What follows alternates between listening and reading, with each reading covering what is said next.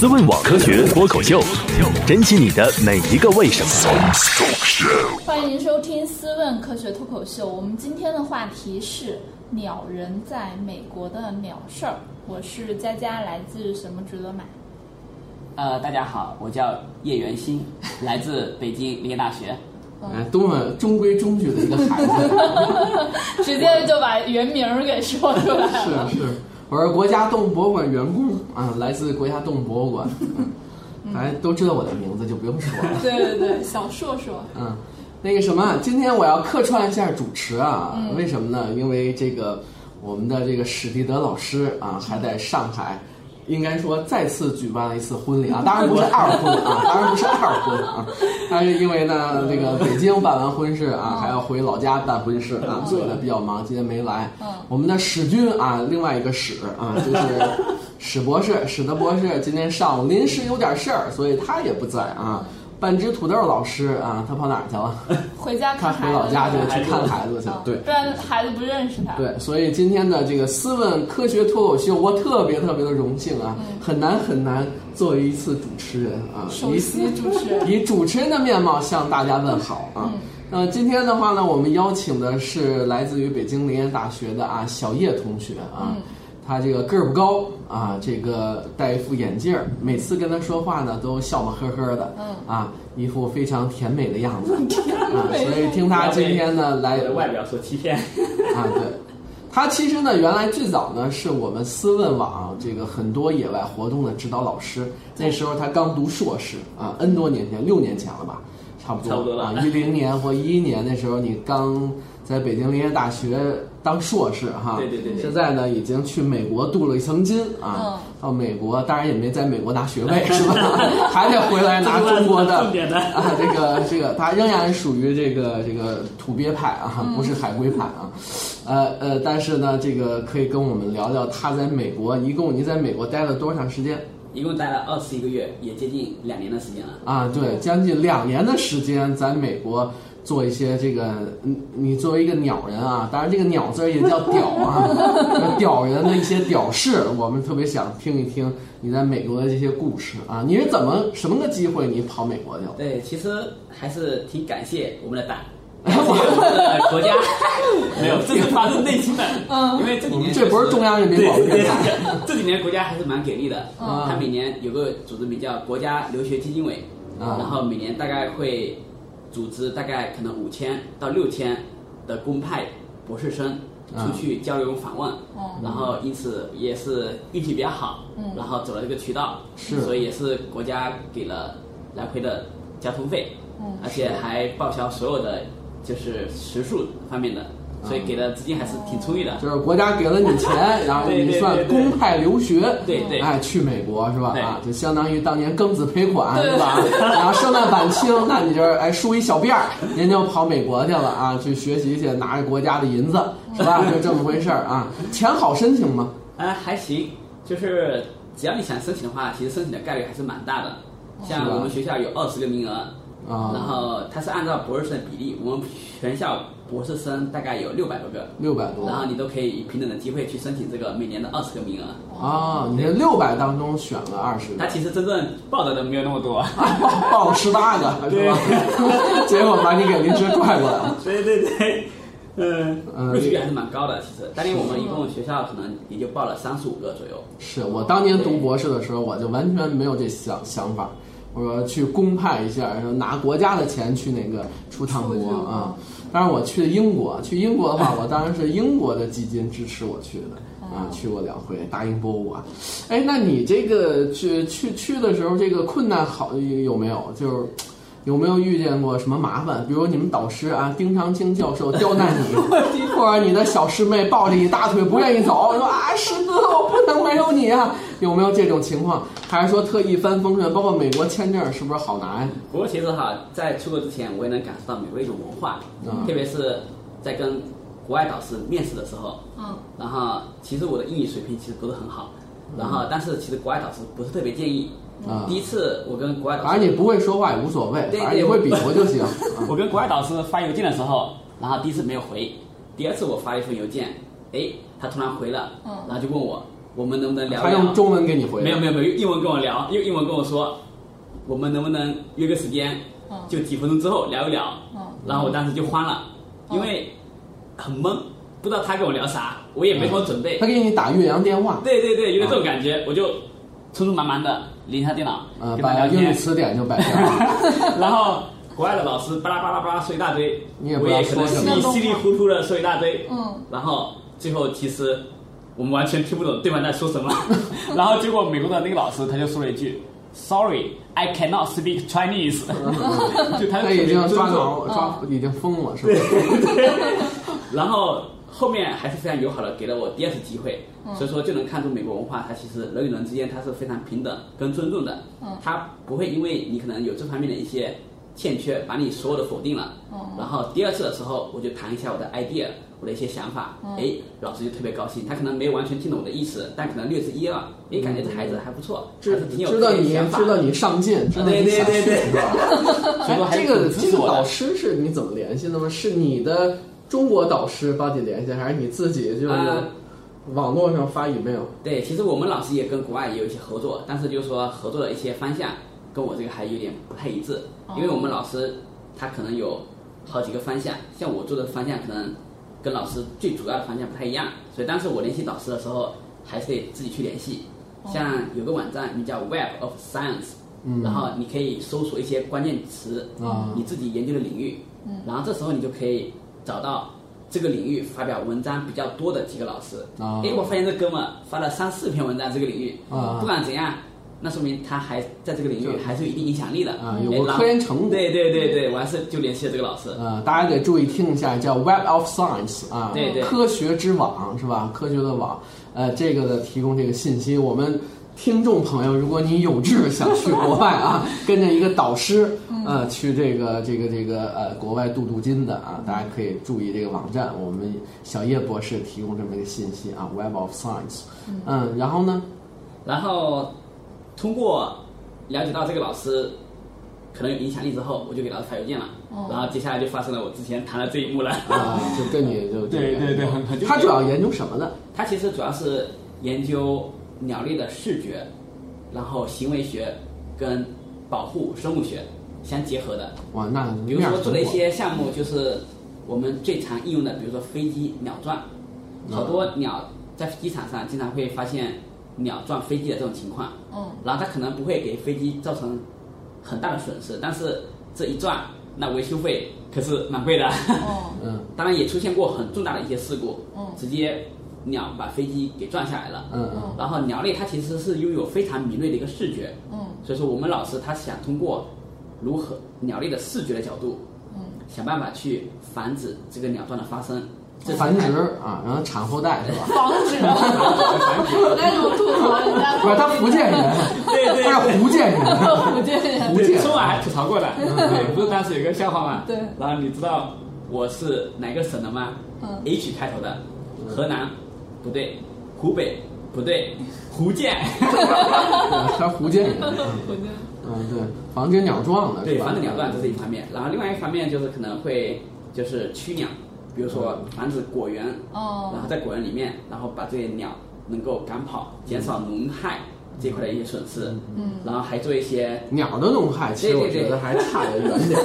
你还知道蝙蝠还得少点那些吃果子的蝙蝠，一晚上呼啦上万只蝙蝠，那果园的龙眼、荔枝就全没了。全没了。全吃完哇，了，还有这个，对，鸟吃果子其实吃的不厉害。嗯是吗？嗯，那个什么，它这个它主要是研究哪一类鸟啊？就是说、说无论大小它都做，还呃对，是可说能这点哈，它可有能一也些是模型跟国内不太一样的地方。嗯像国内好多老师的研究，它可能都是以物种为导向。哎、你可能这个老师研究某一种鸟，嗯是那这个老师可能就专注这个鸟，嗯可能二三十年。嗯这种方式也特别好，因为你能够把这个整个鸟的生活史，而且整个状态，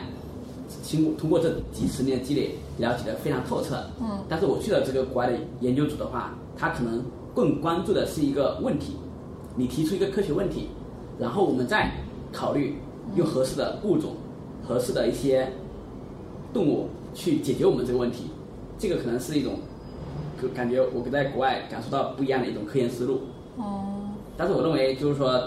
后一种思路的话，还是能够很大的激发我们这种积极性，嗯还是比较有意思的。那他那个当时是说，那就是说，你说半天就是这意思，就是他什么鸟都做，只要是关注这科学问题。对，比如今天麻雀撞，他就琢磨麻雀的视 觉；今天乌鸦撞，就琢磨乌鸦的视对有觉。点这种感觉啊有点这，种后天那个感觉其他的鸟，反正他什么都可能涉及。啊对，他关心的是这个科学问题本身。对，然后也做一些视觉跟行为学的一些工作，嗯，对是在实验室做吗？呃，都有，实验室以外都有。实验室他拿什么鸟做过？实验室的话，像我们最常用的有有麻雀，然后像美国麻雀对，美美呃这个名叫 house sparrow，名叫 House sparrow，家麻家麻雀嗯对，家麻雀，其实中国也有分布，然后是新疆那边对，然后还有用一些亮鸟，嗯有一种名叫紫翅亮鸟，啊，自这个在国内也有，但是在美国基本上是泛滥了。其实这两个物种在美国其实也算是一个入侵物种，嗯，应该都是欧洲的种类。对对，欧洲的种类，然后最后也可能也随着移民就到了美国，嗯然后他们这个非常迅猛，就是基本上在美国的话，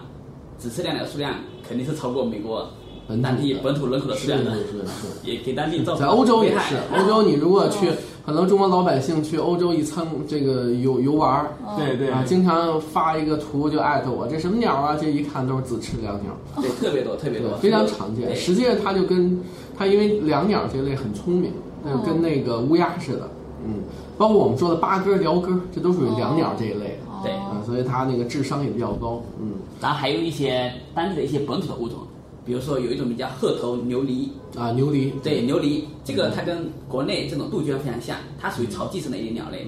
然后潮寄生的鸟类一般有两种，一般有一种类型就是杜鹃类的。嗯他说这是我重复一下，叫潮寄 生，不是曹寄生啊，就是寄生在那个巢穴啊，鸟巢当中的。 对梨是黄鹂的梨，两个黄鹂鸣翠柳的梨啊。对。啊，鹤头牛梨啊，一种类群就是杜鹃，另外一种类群就是牛梨。嗯然后这种鸟它自己不筑巢，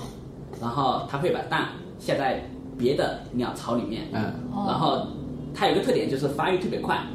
通常是它第一个先孵出来，嗯，然后孵出来之后，它会把其他的鸟蛋全都挤出巢外，推下去是吧对，然后父母就基本上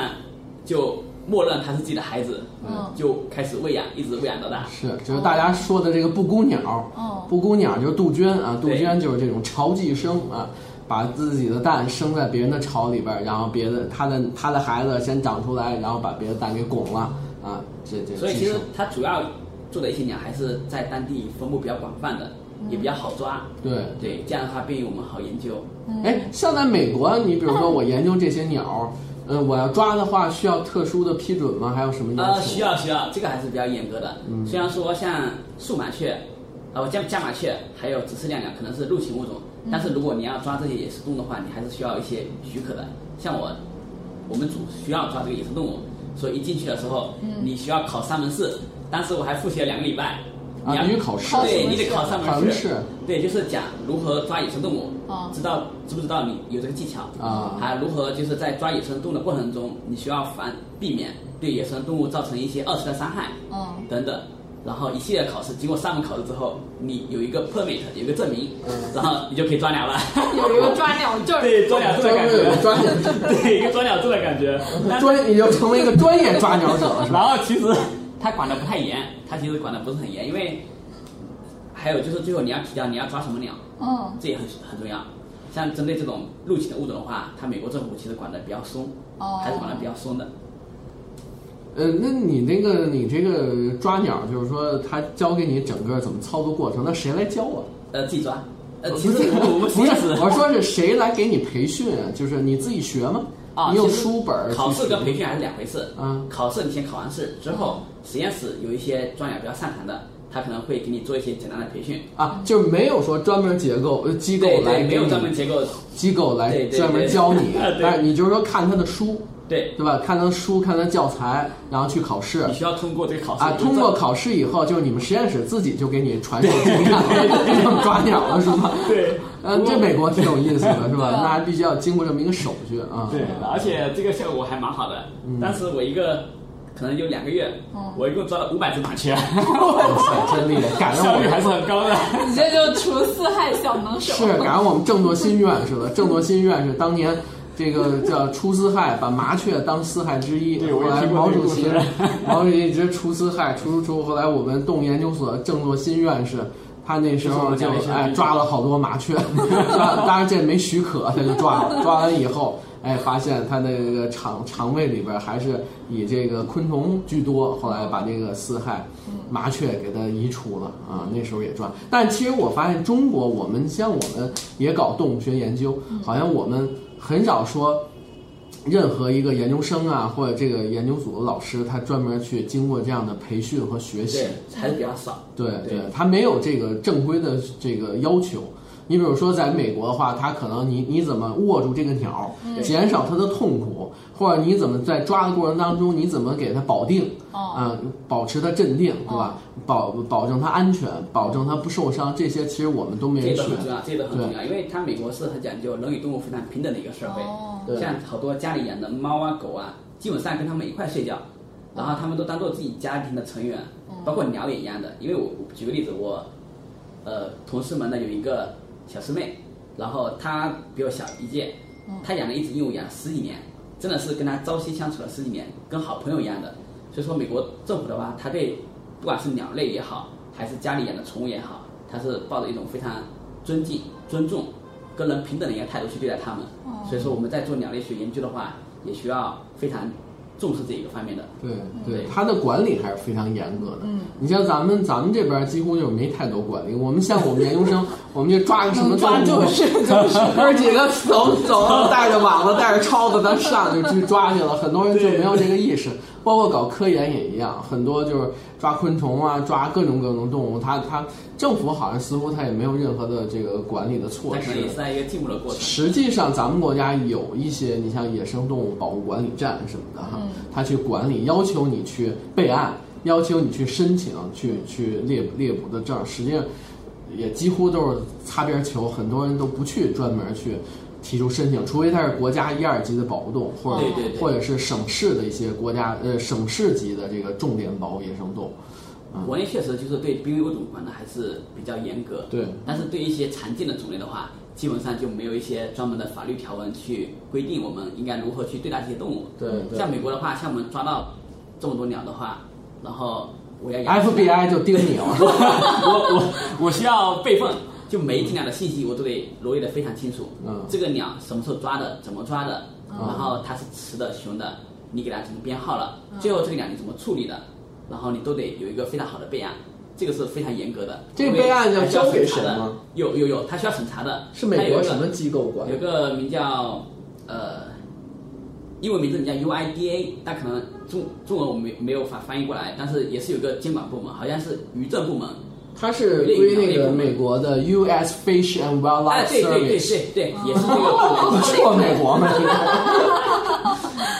然后然后 就是美国鱼类和野生动物管理局啊，对它可管得能特别下面严管它得特别们严下面的一些机构有个专门的机构，可能就专门管动物这一块的，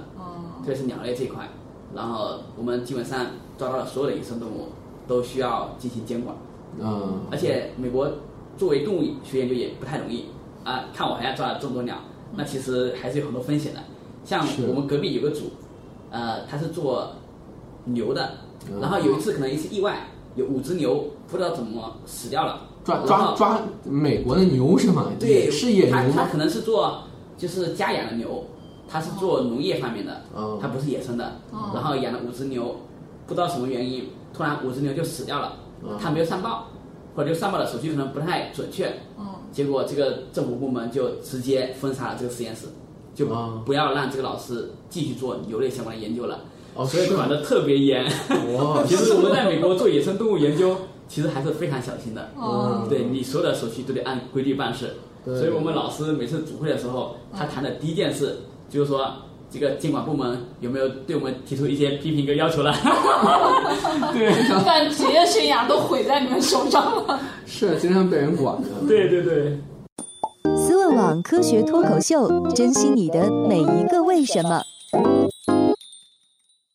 我前不久我有一个有一个有一个朋友，嗯他是做那个研究，但是咱们就不说他哪个机构，他们要研究那个野驴，哦中国的野驴，他们最后获得批准，就是说他们有四头的配额，你可以去打这个野驴，当然这不是给它打死，是给它带项圈儿。哦，带项圈儿，但是他们操作就是专门找了好多呃那个这个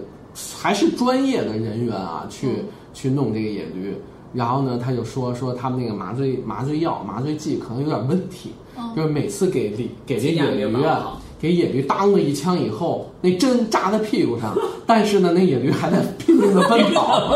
他他跑好跑好几公里，发现根本就没没用，然后再给一针还没用，对给给 n 几 n 多针，结果剂量全身扎了好多针，但是那野驴还在跑，就他在这个操作的过程当中，就说明他这个操作本身就有很多问题，而且也没有这个这个这个严格的这个管理。你比如说，我还问他，我说你们万一把这驴给打死了怎么办？那你这这么折腾野驴是吧？扎那么多针，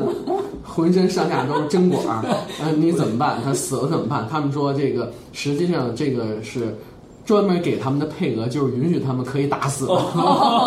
就是万一弄给他们折腾死了，这是这法律上是不会追究他们责任的。所以你看他这个，你看如果说像按照美国的这种管理，那可那确能实不行了，就肯定是不允许的，对而且他是要求特别特别严格的这种，你到底怎么操作，是吧？嗯对甭管谁教给你，你得非常规范的操作，非常严严格要求是走他的一套程序。而且特别是比如说，其实我抓了这么多鸟之后，我真正 做实验的可能也就五十只左右，其他我都放了。然后这五十只养在我们的实验室，它有一个专门的有一个动物房，里面收拾的非常干净，每天都需要定期的打扫，感觉比宾馆还要干净，而且经常会有人来突击检查，所以说对鸟类的这种呃尊重还有这种养护要求的非常严格。是你们有专人去养吗？对我们有专门去养的。啊，专门得雇像人来像养实，验室的话，它专门有一些 technician，就是会帮助你做一些这方面的工作。专门有些技对师，每一天都都得养实验员儿就相当于对对我实验员，每一天都得养的，啊，对打扫，定期的清理。是吧？嗯，那你们实验室就跟小动物园儿似的，都养什么？养对这啊，种，除了养鸟其之实外我们，实验室还养鱼，还做一些鱼类方面的工作。反正主要就麻 养麻雀、 养鱼。对，然后还养一些像有一个名叫蓝冠雀 （blue jay），嗯然后 blue 鸦 jay，鸦科的对鸟类嗯，嗯然后也看你，主要是看你研究什么，然后我们再针对你所需要的研究，再想办法抓一些什么鸟。嗯，对，当然还有一些金丝雀，然后还有一些像有个名叫 cardinal，这个鸟是美国一个本土物种，名叫主红雀，啊，也叫美洲朱雀。嗯然后这个鸟的话，在有玩过游戏名叫《愤怒的小鸟》，嗯，然后那个红衣教主对就是的原型 Cardinal 就是对 cardinal，主主教的嘛。对就主教红衣主教对对，嗯所以说也会抓一些美国的本土物种。其嗯，实最多的时候能看到十来种，所以相当于一个小动物园一样的。你自己去养吗？就是专门有别人养，你不用。呃，我自。己也参与一些，我也经过这个培训，哦，经养鸟的培训，然后可能定期的也会去帮忙照顾这些鸟。他他一般培训几多长时间？培训的话，像养鸟的话，得分，一般有三次左右，三四次。然后第一次的话，先带你全部过一遍这个流程，比如第一步，它其实养鸟的话有一个非常标准的一个册子，然后比如说你要把这个。呃，它的排泄物到了，嗯你要喂水，你要喂多少食物，它都有严格的要求。你完成一项之后，你打个勾就打个，勾完成一项打个勾。所以说，有时候感觉美国人确实挺呆板的，所有的手续都得一定按照这个要求，你只要定好之后，啊都得按照这个办事，非常程序化对，。非常程序化。嗯然后你就按这个要求一步一步的过一遍。然后第二次，他得监督你看一看嗯你到底会不会养了， 然后直到你会养之后，他才慢慢的放心的让你去做这些鸟类的一些养护的工作。这个这个跟我们中国人，中国人太随机应变了， 太灵活了。 我们有一个大的原则，然后我们可以很灵活，是对嗯吧？对对对对，比较灵活。但是美国这个它可能还是比较规矩，嗯，它可能毕竟是个法治社会，嗯，然后里面所有的事情都是按规矩办事的。对对对，这样挺好。哎，你这个这个实验室是在哪个大学？你去的是哪个大啊，学？对，其实我去的是普渡大学，嗯，印第安纳州，嗯，然后我一开始以为当地有很多印第安纳印的第一安个人土著的群落，我去那之后会不会被当地人给绑架了？ 但是其实去了之后，其实完全不是。呃，现在印第安纳人其实主要是集中在美国的西部，像大峡谷附近的有一个保护地一样的，然后感觉当地的美国的印第安纳人其实也被就好多移民过来的赶到了一个非常偏僻的一个角落。但其实他们现在过得还行，过得挺好的，因为美国政府给予了很大的支持，要保护他们的文化，基本上就是吃喝穿住肯定是没问题的，都是由美国政府包养的。然后我到了包养是 吧？对，有这种感觉，真的是。 然后在印第安纳州的话，有两个大学名字特别有意思，嗯一个名叫圣母大学，啊，圣母一个名叫普鲁大学。哦对，去了之后我就感觉这两个是不是一个宗教的一个学院？ 有的这种感 Notre 觉 Dame 是 Notre Dame，因为我姐姐也是圣母大学毕业啊对，对她是圣母大学 MBA，啊，对，嗯但是其实去的时候不是。普渡其实是个人的名字，嗯因为他捐捐资助学了这个学校，哦所以为了纪念这个创办者，所以名叫普渡大学。嗯然后其实普渡大学它是一个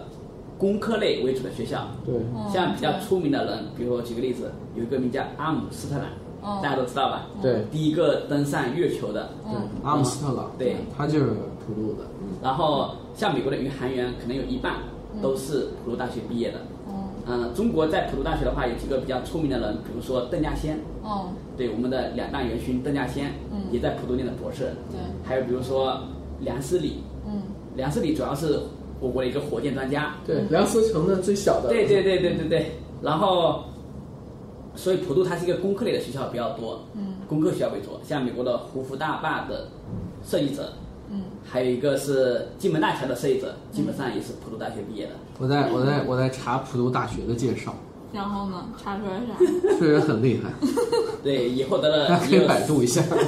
大概有十几位诺贝尔奖获得者，嗯，是嗯是，他的工科实力还是比较强的，嗯工科基本上可以排到全美前二十。你看，它这里边有诺贝尔奖获得者、普利策奖获得者、美国青年科学家总统奖、美国工程院咯噔奖、咯噔儿，美国技术和创新奖啊，教师六千六百多人，学生在校的大概有四万人，啊、对，四万人。是是，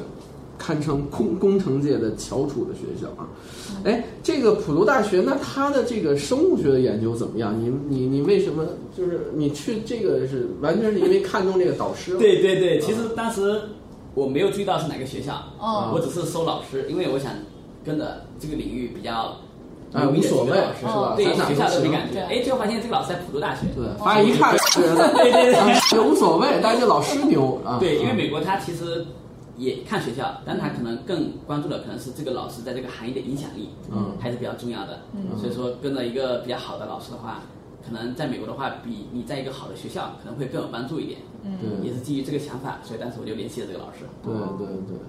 所以咱们那个听众朋友，如果你们想这个出国留学的嗯话，啊，不必太看重学校，啊，无所谓嘛，对 吧？这个这个这个，只要老师好就行啊。对这个这老师那个他私人对你的这个感情怎么样？还行，就是关，但是美国这边可能跟中国内还不太一样，嗯就是因为美国他们人与人之间是比较独立的，嗯然后他不会说像国内，哎，老师老师请你喝个酒吃个饭，然后经常聚一聚闹一闹，然后他们可能就是工作是工作，生活是生活，还是比较分得开的。他从来不请你吃饭，对，从来没有请过吃一次，哦然后当然我听你过，请过他吗？那请过他吗我？也没没请过他，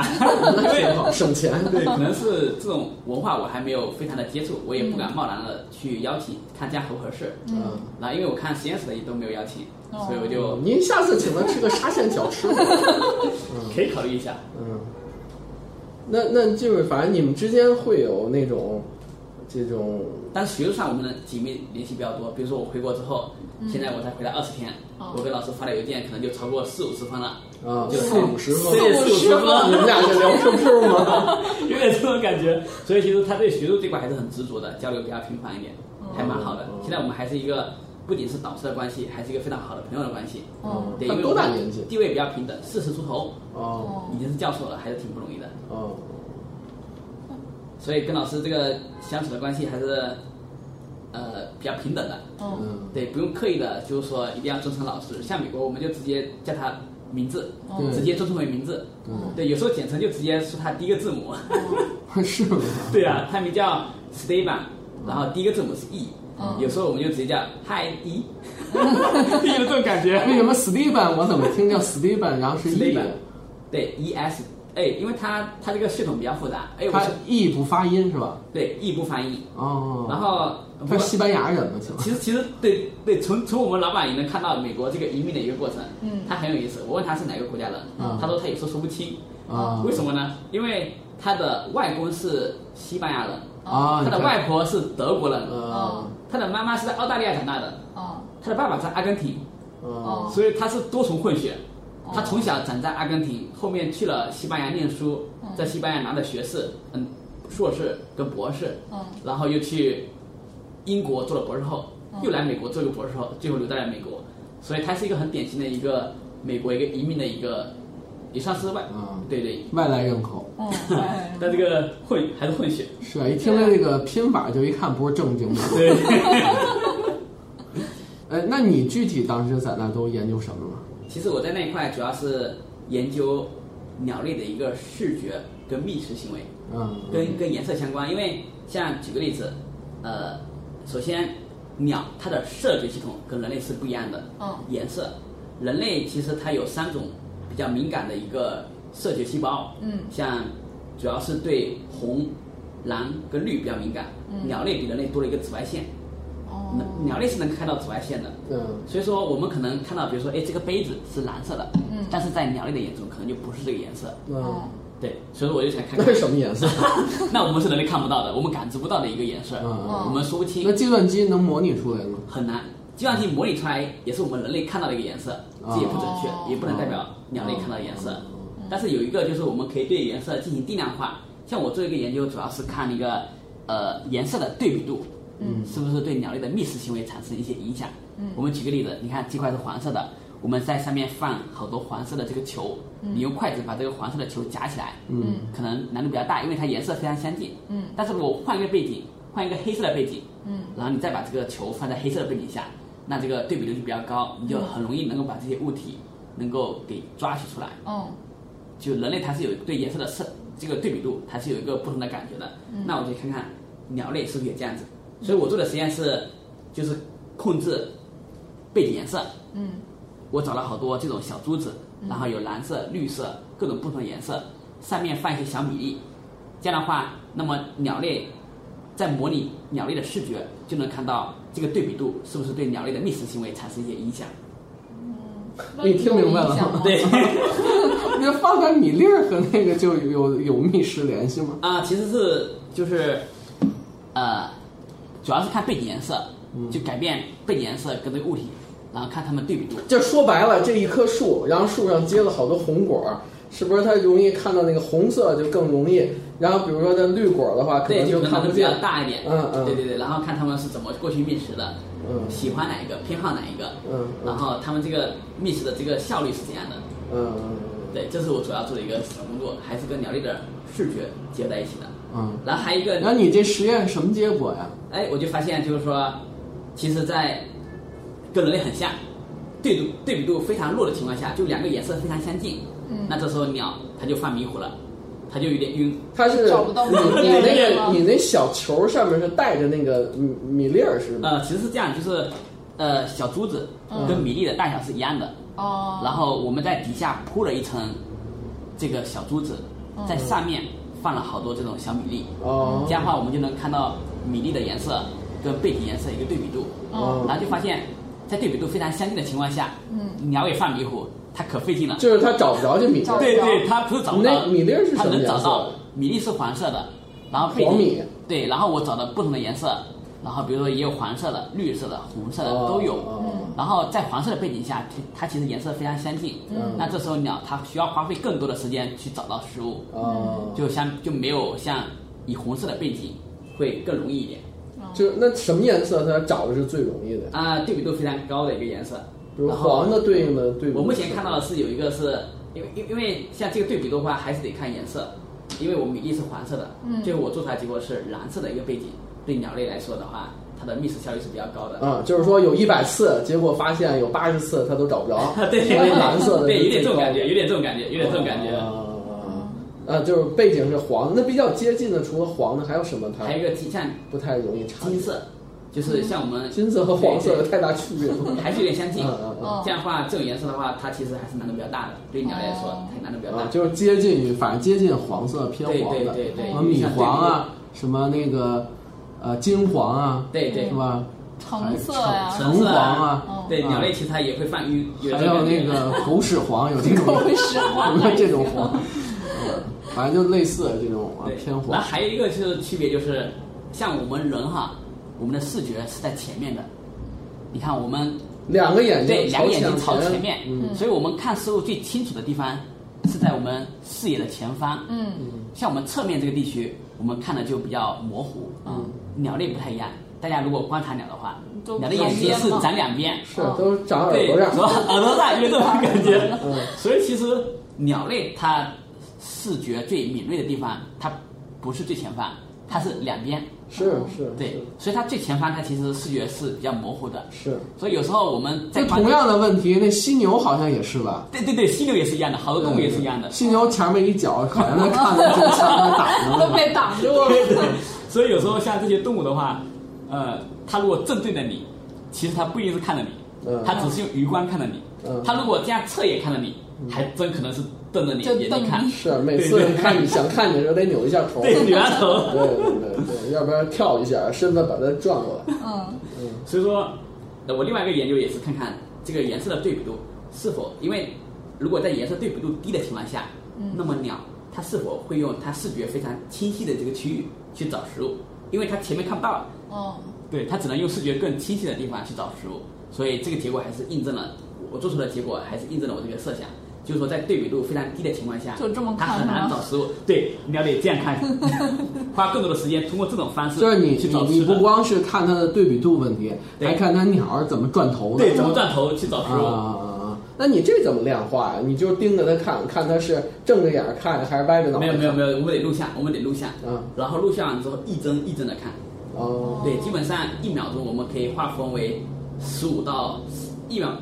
呃不止，一秒钟的话大概是二四吧，差不多。二四到三十左右的帧，每一帧每一帧去看，去量化这个鸟的到底是用哪个角度去找食物，啊，那你要一帧一帧的一 看，帧也不看，这个是后期的比工鸟作比较还累辛苦后期，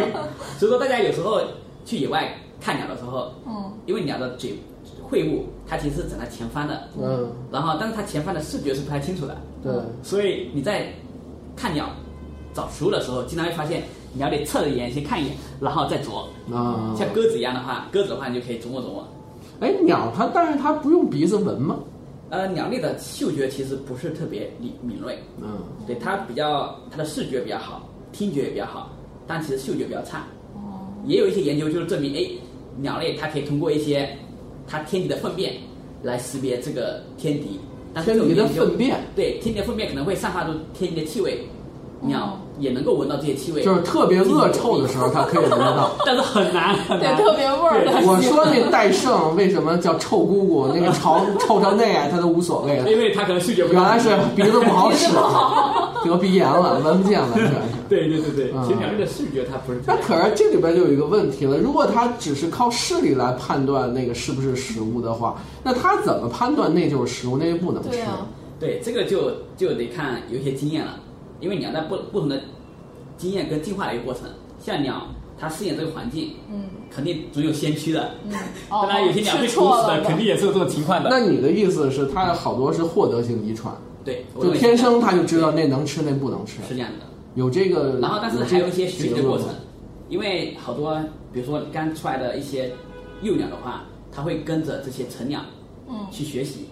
比如说成鸟，它主要是找这方面这些食物，幼鸟也也跟着它们去。哦，但是你会发现，你比如说那个呃鸟爸鸟妈在喂小鸟的时候，鸟它只是张着嘴就吃啊、那是雏鸟啊，对啊，，它张着嘴吃，它没专门去盯着看一下。比如我张嘴之前，我先把脑袋歪过来，我先瞅一眼，我爸我妈给我往里塞的是什么，能不能吃？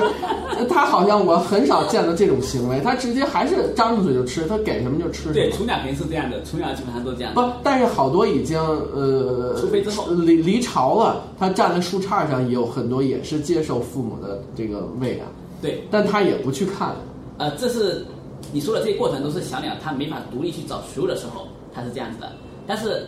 如果鸟它要独立去找食物的时候，这时候就会跟着父母。就举个明显的例子，就是朱鹮，像我在国内主要是做一种濒危物种，名叫朱鹮。嗯。然后小鸟它出飞之后，可能大概在二三十天内，它还是没法独立去觅食的。嗯这时候，它得跟着父母，父母还是继续喂的。嗯啊，但是过了这个阶段之后，哎，我们就会看见父母，就一对父母，然后后面就跟了一只小猪环，就跟着父母去找，认为是可以找到食物的地方。是是的这个，我觉得是可能有些大型的鸟类，或者说它繁殖期比较时间长的，特别是父母双方你是所说花那费种长的时得间，特快的 对，那长种？得比如说那麻雀，还有好多小鸟，好像似乎很少，它能飞了，好像就不再跟着父母了，也有这种情况。那可能我认为它有一部分还是有遗传，就是遗传，它对就就是能遗传判断，嗯对，就能判断。那也很神的，生下来就知道哪能吃，对哪 能能吃，是吧？但还是基本还是有个学习的过程，嗯就可能这方面，呃，就是我认为还是有一个学习的过程在里面。但是这方面好像有研究吗？就是像孩，就是生出来的孩子，假如说我从来，呃，父母不去喂他，然后我我我就人完全人给他喂大了，或者说我把他眼睛蒙上，就就由人来喂，等喂大了以后，再让他看东西的时候，让他看能不能，比如说我提供一个假的东西，嗯，长长得像食物的东西，他能不能吃到？或者说他他能不能判断这是吃的，那个不是吃的？我感觉他还是能判断的，我认为你还是这方面没人研究是吧？对研究还可那能我有研究我多半我可能想出一他可个以实想出验。一个课题。对比较少，对我可以琢磨琢磨，对啊对啊，这个很很有这挺意思啊但。是我看过一篇文章是这样的，就说小时候哈、这些小鸟，小时候的经历肯定是对它长大是有影响的。嗯然后有个研究就发现，哎，小时候有一批鸟让它挨挨饿，嗯然后另外一批鸟它食物比较充足，嗯然后就发现这些挨饿的鸟，这长大之后，它找食物的能力就特别强，就是小时候受苦了嘛，然后长大了就不要委屈自己，然后它找食物的能力就特别强。然后相比这些小时候生活的比较安逸的这些鸟，它就会更更在乎这一群食物在里面，然后而且它也能够有一些判断哪些食物是小时候喂的是哪些食物，它能够进行判断，而且有一些偏好哦，自己想爱吃的这些食物。所以说，其实我认为鸟类它能够找吃的还是有两方面因素，一个主要还是靠遗传，哦第二个还有一个就是后天学习，这两个应该都是互相作用的。嗯嗯，几乎所有生物可能对差不多对都都是这样的啊。它毕竟进化到今天，它先天性的东西或者说获得性的东西，肯定是占很重要的主导，对吧？对刚一生下来，可能那个你想那所有的哺乳动物它都得喝奶，对吧？对，那喝下来它得找奶，眼睛没睁开它也得找奶，这肯定是获得性的。但可能在后天的这个。呃，过程当中他得学习或者什么，我我其实真的建议你可以琢磨琢磨这个问题。你对比如这是说一个很好的一，个我就是给你一很好的一个个食物，我再做一个假的食物，嗯你就到那个那个那个淘宝上淘 一些假的那些那个那个东西，你看它能不能识别？它为什么能识别出来？它靠的既然没有嗅觉，还是说靠的是完全靠视力？是靠视力的话，你完全一样，它又怎么能判断那是真的，那是假的？嗯就这个东西，我对，觉这得个是还是很有意思的一个事情。涉涉及到很多有意思，它的判断力的问题，嗯对吧？包括人也一样，你怎么能识别这东西好吃？对吧？有时候我们喜欢吃那端一盘儿这个这个红红的这个有很多辣椒的食物，能勾起你的食欲，嗯但你可能放一堆食物，那个味儿味儿味儿味儿相色都不行，嗯我可能就不爱吃。对。所以这个肯定是在你视觉上，它还是受到一些影响，但是这视觉上怎么转化成大脑对它的一种识别和判断，这就是一个又又是一个神经学是一的个对不溃对有一个神经学相关的一个啊东，西这了。太厉害了，我这么有思想。啊对对对对对对，这个还挺有挺有意思的啊嗯对！我原来听说，就是说日本原来有一乌鸦，它喜能够看红绿灯儿，看到红灯儿的时候，它把那个坚果核桃放在那个哦对车下面，然后咔压过去，等到对乌绿鸦特别聪明绿灯乌鸦儿非常聪明呃红灯儿的时候，等下次再红灯儿的时候，它再下来捡。其实它这个也是对它肯定是红黄绿很多颜色，它还是可以对，还是能够判断出来的一判断的。那它这里边有没有这个色盲？呃就是这，你有没有有观察过？说这个有颜色它什么都看不出来的，啊、有这种情况，有这种才真有这种情况，因为像人类的话，呃，它有一些红绿色哦盲，因为人类它有三种这种视觉的敏感，对颜色的敏感细胞，嗯分别对三种颜色会比较敏感。但是如果你缺了一种之之后，就会产生一种色盲了。嗯所以说在鸟类中也有出现这种情况，它本来是四种，但是缺了一种之后，它就发现对颜色的这个判断力就比较弱了。所以这个跟人类还是比较像的，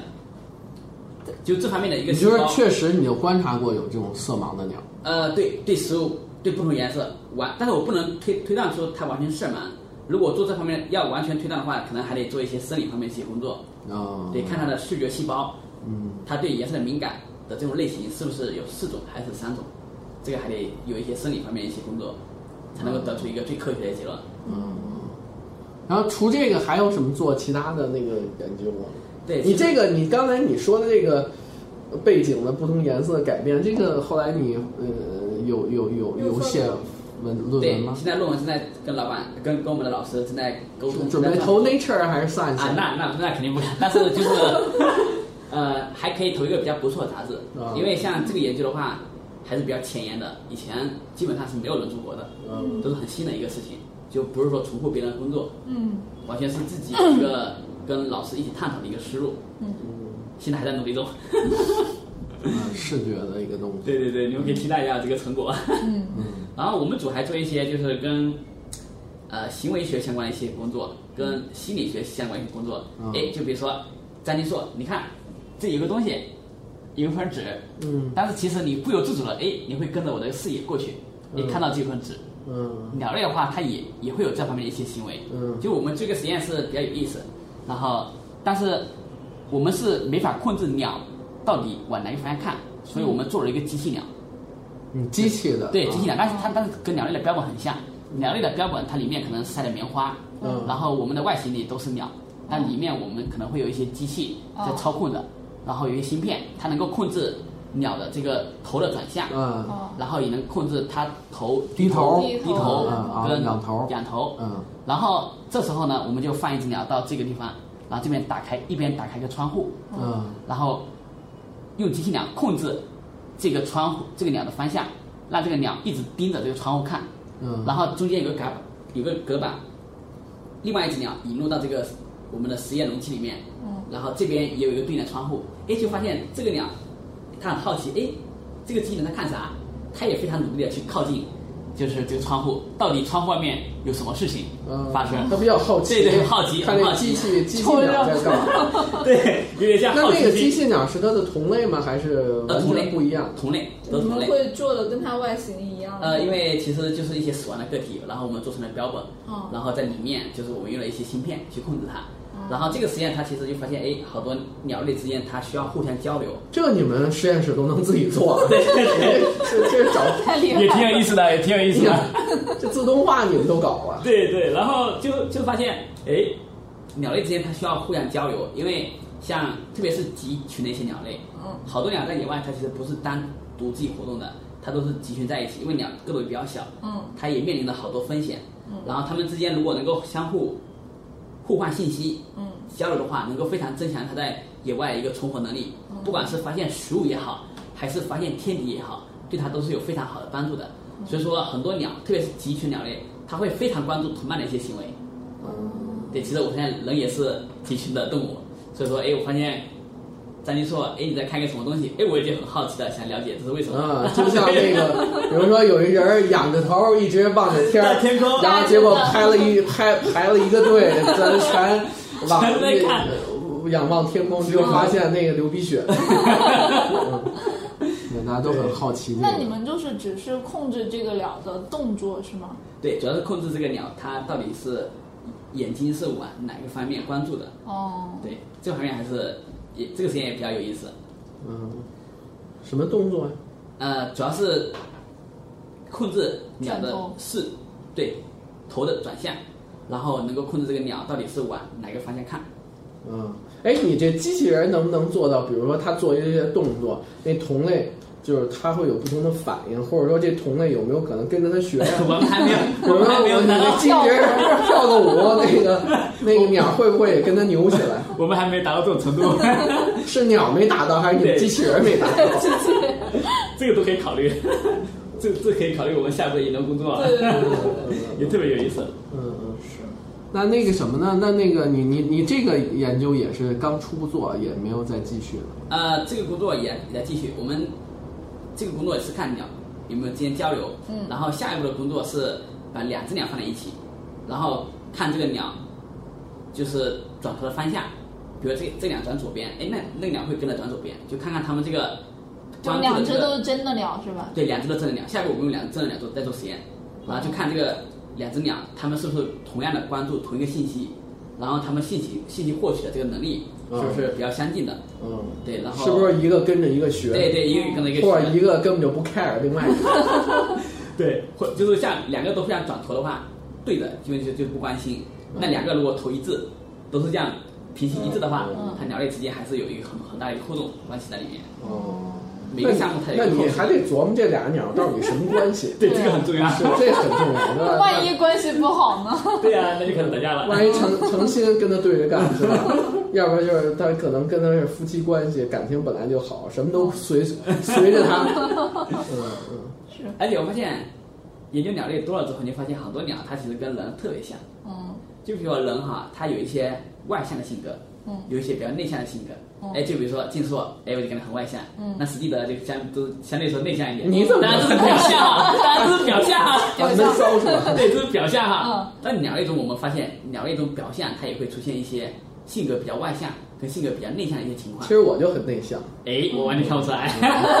但是从表象看来的话，还是比较外向的。嗯然后鸟就比举个例子，它这个实验是这样做的，比如说我们在一个笼子里面放一个很新奇的一个物品，嗯那么有些鸟就很好奇，好奇心比较强烈，诶，它就会可以去看看到底是什么东西。那有些鸟就一直不过去，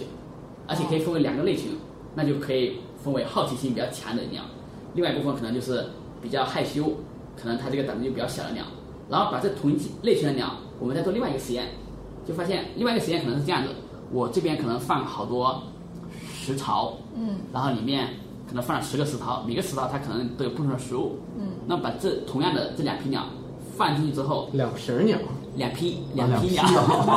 然后就发现这边好奇心比较强的鸟，嗯它一般都会很快的把这些食物都探索一遍，嗯，就探索力比较强。那么另外一波